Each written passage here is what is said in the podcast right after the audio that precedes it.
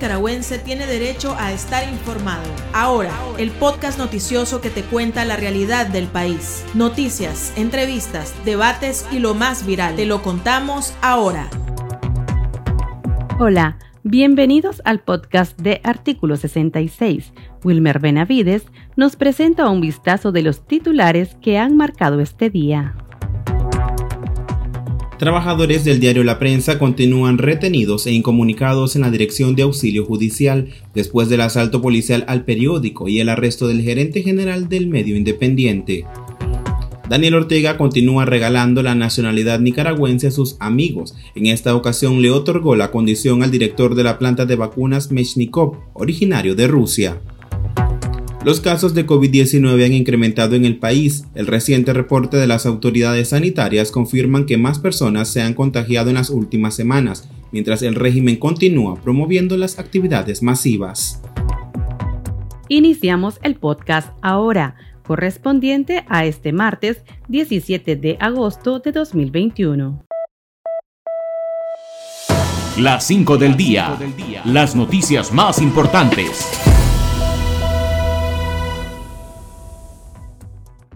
El régimen de Daniel Ortega mantiene retenidos y aislados a tres trabajadores del diario La Prensa, luego que arrestara al gerente general Juan Lorenzo Colman Chamorro, en medio de una nueva embestida en contra del periódico.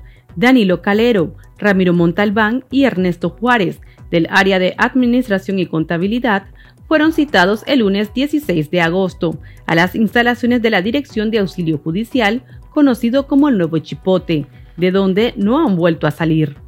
En las celdas del Nuevo Chipote se encuentran más de 30 opositores detenidos en los últimos meses, que primero fueron arrestados de manera arbitraria y luego reportados como sujetos de investigación. La Corte Interamericana de Derechos Humanos determinó que la reelección presidencial indefinida no es un derecho humano y atenta contra los principios democráticos. La Corte IDH publicó la opinión consultiva solicitud que el presidente de Colombia, Iván Duque, realizó hace dos años ante la situación de Bolivia. Expertos señalan que la respuesta de la Corte confirma que la codicia de Daniel Ortega es inconstitucional e ilegítima. Jaime Aparicio, ex embajador de Bolivia en la Organización de Estados Americanos, advirtió que el organismo podría usar esta resolución para aplicar la Carta Democrática Interamericana al régimen de Ortega. La ONG española Oxfam Intermón habría intentado en varias ocasiones entregar los documentos requeridos por el Ministerio de Gobernación, pero el régimen no se los recibía. Ahora utilizan la excusa de supuesto incumplimiento para echarlos del país, junto a otras seis organizaciones de cooperación internacional. Simon Tysers, director regional de América Latina y el Caribe de Oxfam Internacional, dijo que la decisión no le sorprende, pero sí le decepciona, porque hay una situación económica y humanitaria difícil en el país. La organización apoyaba distintos proyectos de ayuda humanitaria, derechos humanos, producción agroecológica y protección del medio ambiente. Su representante sostiene que la organización no ha hecho nada ilegal y espera en un futuro seguir colaborando el régimen de Daniel Ortega nacionalizó al director de la planta de vacuna Meshnikov Viktor Pavlovich, originario de la Federación Rusa, quien supuestamente cumplió con las formalidades para dicho beneficio. El ruso se estableció en Nicaragua a finales de 2016 cuando asumió la dirección de la planta rusa de vacunas y el régimen de Daniel Ortega decidió otorgarle la nacionalidad por una aparente contribución al desarrollo científico y tecnológico al país. Ortega también ha regalado la nacionalidad a personajes como Salvador Sánchez Serén, y Mauricio Funes, prófugos de la justicia salvadoreña. El régimen de Cuba aprobó su propia ley Mordaza, que prohíbe publicar contenidos considerados de alta peligrosidad por las autoridades de ese país, luego que la población se manifestara en las calles para demandar libertad y mejores condiciones de vida, aprovechando también el uso de las redes sociales. La normativa del régimen señala que difundir contenidos que inciten movilizaciones y alteren el orden público, haciendo uso de las tecnologías de la información y la comunicación, será considerado un incidente de agresión con alto nivel de peligrosidad. El pulso. Le medimos el ritmo a la realidad.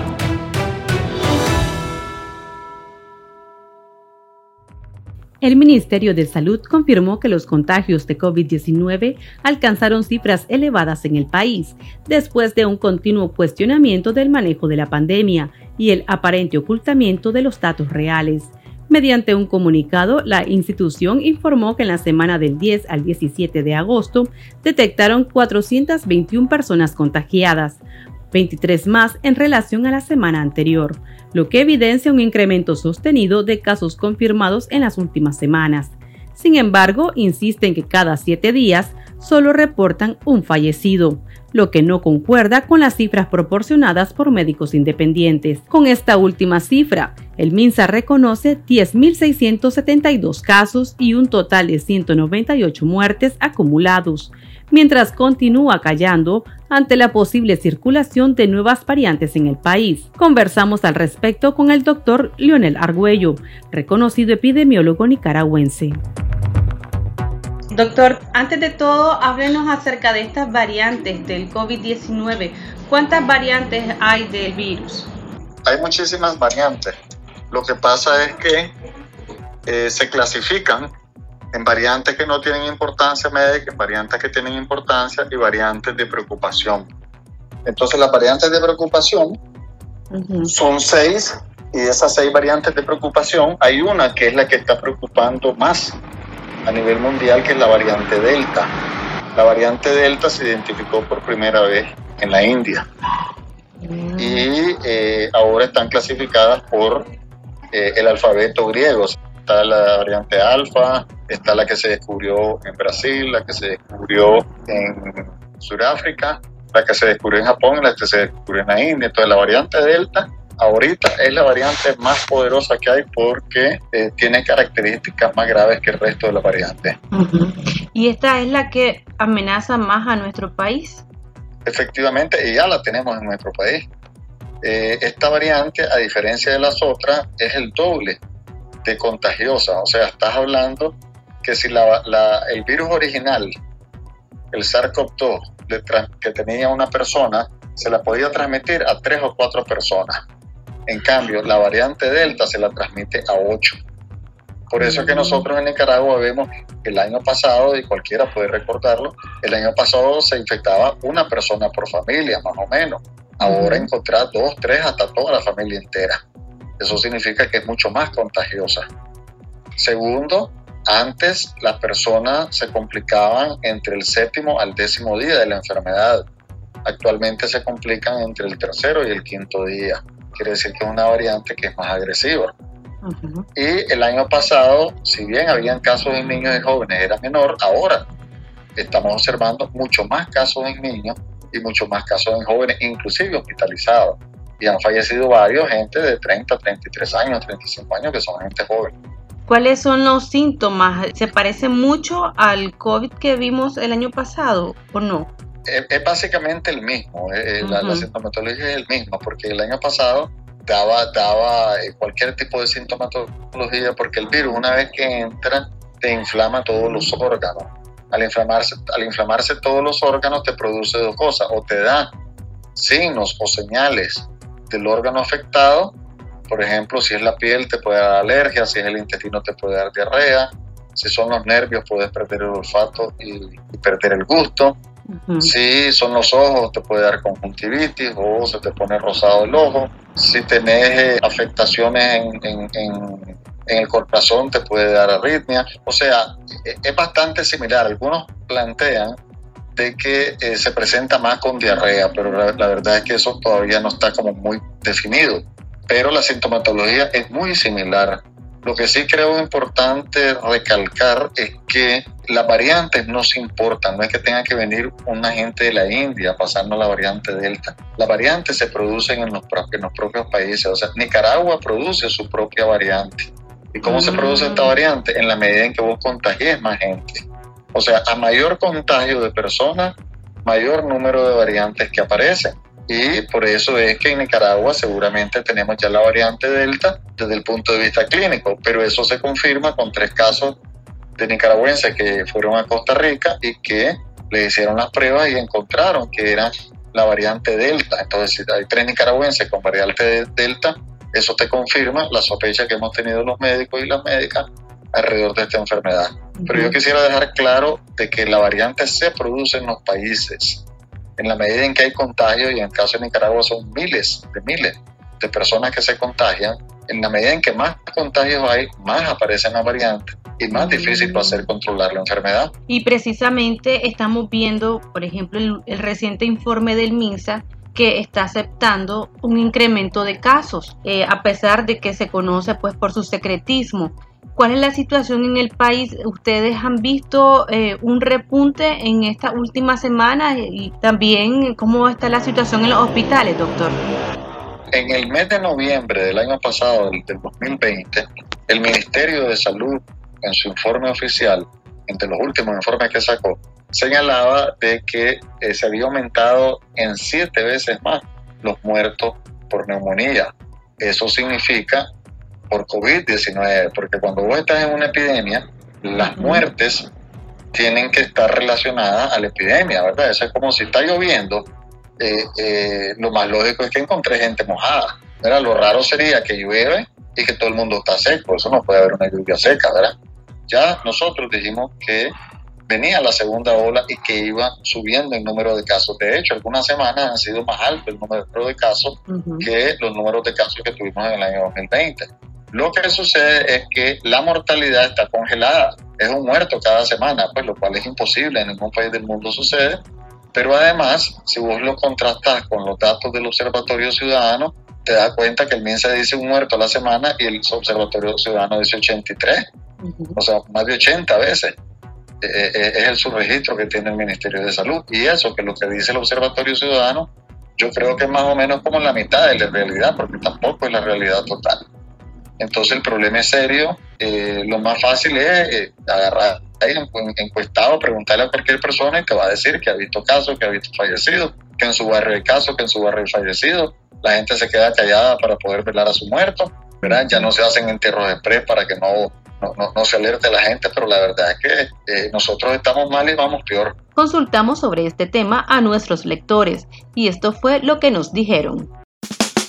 El chat. Abrimos los micrófonos a nuestros oyentes.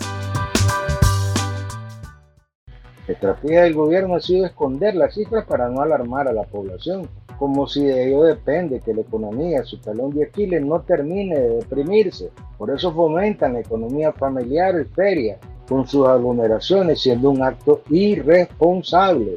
Aquí en Camuapa ha muerto mucha gente. Yo creo que no aparecen en los registros del MINSA. Y sucesivamente en cada pueblo, etcétera. Claro, ellos para poner el país que está bonito, hermoso, y que vengan los turistas, etcétera. Por conveniencia, pues, pero sabemos la realidad, los que la vivimos, pues. Lo que refleja ese conteo de COVID-19 no es porque en mi casa se contaminaron cuatro y de, esos cuatro se convirtieron en ocho y cuatro no fueron al centro de salud ni al hospital. Hay nueva variante aquí en Nicaragua, lo que pasa es que aquí nunca jamás el gobierno lo hace. Yo conozco un caso de, que le dio a un pariente mío que le mandaron tratamiento y lo aislaron de viaje de, de la casa, del cuarto. Ahí nadie puede entrar, salir hasta que él se componga y te y le mandaron a fumigar el cuarto después que, que se mejore él. Lo que pasa es que las mismas personas son las que causamos todo este revuelo. Si nos cuidáramos todos, no hubiera tanta contaminación, pero nosotros mismos nos fregamos. Yo pienso que el Ministerio de Salud debiera de llamar al lavado de manos a que la gente se cuide más y a evitar aglomeraciones. También para mí el gobierno tiene mucha culpa en esto. La gente de manera creativa fue la que logró eh, tomar medidas preventivas, pero el Estado como Estado, el gobierno como gobierno, jamás dictó ningún, ni, ni siquiera una medida, ni en los buses, ni en los cines, ni en los restaurantes, ni en ningún lugar público. De tal manera pues que este rebrote que está surgiendo ahorita es porque la gente misma como no ha habido ninguna medida preventiva del gobierno, ha, faltado, ha soltado, digamos, las medidas que venía teniendo de manera creativa. Y ellos nos decían de que no confían en estas cifras porque con base en su experiencia han habido más casos de los que reportan. ¿Cuál es la consecuencia para nuestro país que existe este secretismo por parte de las autoridades sanitarias y también al parecer una desconfianza de parte de la población hacia el MINSA en este caso? Yo te diría que son tres impactos los que causa eso. El primero, que le crea a la población una falsa seguridad. Cree que no hay casos como en otros lados del mundo y en Nicaragua no tenemos nada especial para ser diferente al resto del mundo y por tanto esa falsa seguridad hace que vos no puedas valorar tu riesgo y por tanto no tomas las medidas de prevención. Al no educar a la población, pues lo que estás haciendo es poniendo a la población en peligro porque la misma no puede tomar sus medidas de prevención. Y la responsabilidad número uno del gobierno y del Estado y del Ministerio de Salud es velar por la salud de la población, por la vida y la salud de la población. Eso es lo primero. Lo segundo es que eh, al Nicaragua reportar casos tan bajos, que no son creíbles para la Organización Panamericana de la Salud ni para nadie en el mundo, eh, te denota que es un país que no está cumpliendo con el reglamento sanitario internacional ni está cumpliendo con sus deberes y por tanto eh, el tercer impacto la gente que quiere invertir en Nicaragua, que quiere venir a Nicaragua, como sabe que no es cierto la cifra, entonces también la gente entra en temor Para, poder, para poder venir a Nicaragua. Eso son el turista no se engaña porque el gobierno notifique pocos casos, porque sus propios países le indican de que no viaje a Nicaragua. Y doctor, eh, ¿te ha visto que hay muchas personas que se están automedicando o no? ¿Cuál ha sido la, lo que está haciendo la población cada vez que se siente enferma y sospecha de este virus. Ahí tenemos tres problemas graves también. El primero es que no hay acceso a la gente para que se pueda hacer exámenes. Cuando en todos lados del mundo, por aquí mismo, pues en Centroamérica, hay países que han hecho más de casi dos millones de, exámenes. Nosotros no sabemos ni cuántos exámenes se han hecho, pero no hay acceso de la población a hacerse el examen. Primera falla porque es importante confirmar el diagnóstico y notificar. Segundo es que eh, la población ha escuchado información que es falsa acerca de medicamentos que se tienen que tomar y eso hace que se automediquen eh, innecesariamente y más bien contraproducente porque no hay, o sea, el tratamiento de la COVID-19 es en base a síntomas. Yo no te voy a dar a vos un medicamento contra la diarrea si no tenés diarrea. Yo no te voy a dar un medicamento contra el dolor de cabeza o contra la inflamación si no lo tenés. No te voy a dar una, una gota para abrirte la nariz porque la tenés tapada o constipada si no la tenés, me explico. Entonces, ¿para qué vas a tomar algo que no te sirve? Porque los medicamentos sí causan reacciones secundarias. Y lo otro, el, otro y lo último es que el Ministerio de Salud está dando dos medicamentos, que es ivermectina y colchicina, que está demostrado científicamente, que hay muchísima evidencia científica alrededor de eso, que no funcionan. Y la responsabilidad número uno en la medicina y por supuesto en el rector de la salud, que es el Ministerio de Salud, es no hacer daño. Ahora estamos viendo también una persecución contra el gremio médico. ¿Cómo afecta esta situación precisamente a la salud de los nicaragüenses, doctor?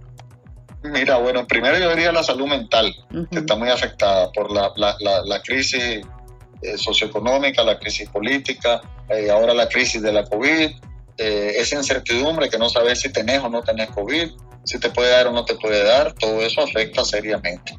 Y si además estás atacando a los médicos que van a atender a la población, pues la población también se asusta. Y como había señalado anteriormente, todo eso incrementa el desprestigio del Ministerio de Salud frente a la gente. Entonces la población prefiere quedarse en la casa, morirse que ir a una unidad de salud. Por otro lado, yo creo que el Ministerio de Salud debería llamar a los médicos para felicitarnos, no para, no, no, no para decirnos que no hablemos de la COVID, sino para felicitarnos, porque hemos hecho un trabajo enorme y es un trabajo que le corresponde y es de obligación hacerlo al Ministerio de Salud. Pero ¿quiénes son los que han estado eh, eh, aclarando a la gente? ¿Quiénes son los que han estado recetando a la gente, dándoles consultas gratuitas? ¿Quiénes son los que han estado promoviendo que se vacune la población? Hemos sido los médicos y las médicas. Entonces, eh, yo creo que ahí hay una, una equivocación y hay que rectificar. Las recomendaciones para la población. Sí, la primera recomendación es que uno tiene que identificar el riesgo. Así como usted sabe que no puede pasar por esa calle porque lo asaltan, así tiene que estar, tiene que estar claro que la COVID está por todos lados de Nicaragua.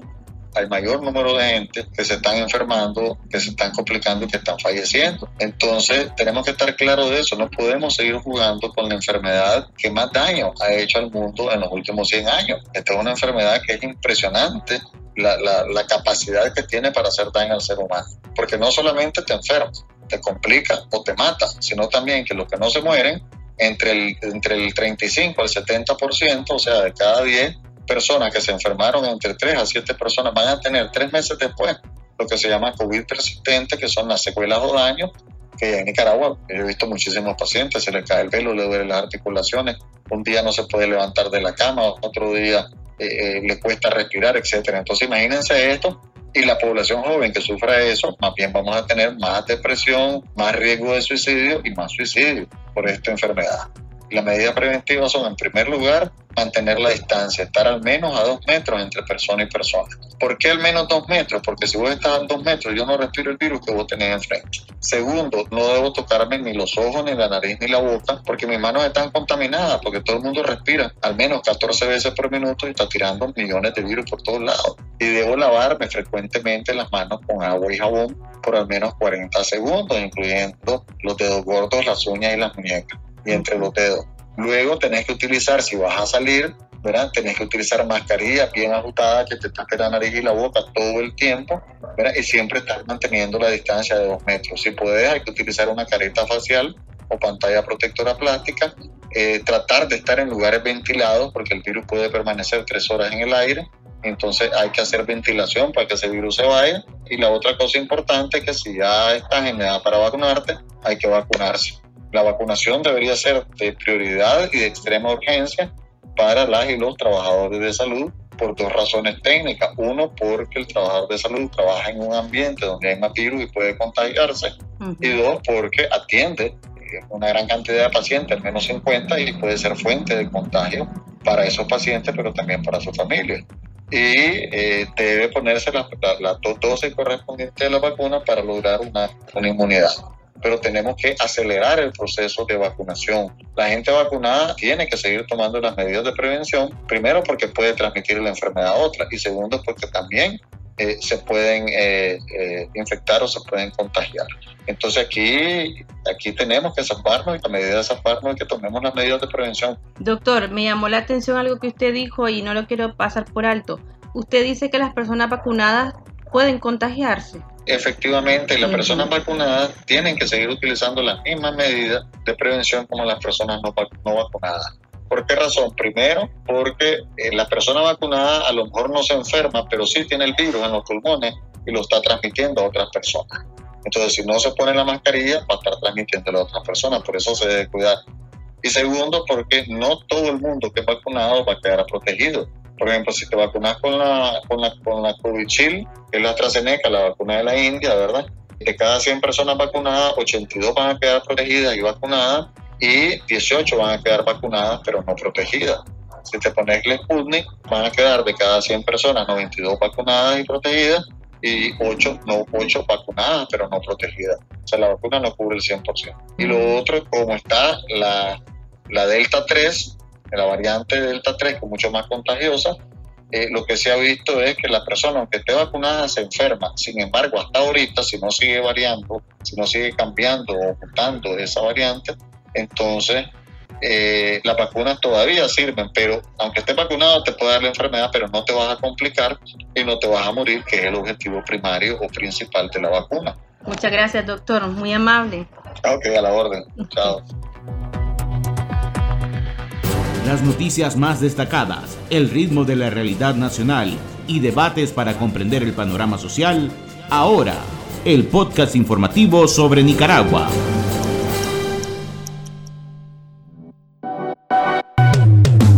Tendencias, la viralidad de las redes sociales.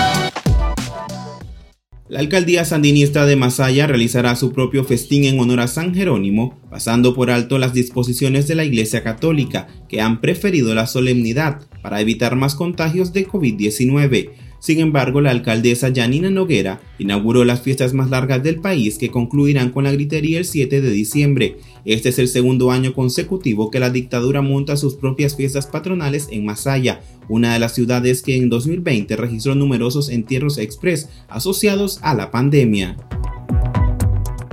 Aquí termina el episodio de Ahora de Artículo 66.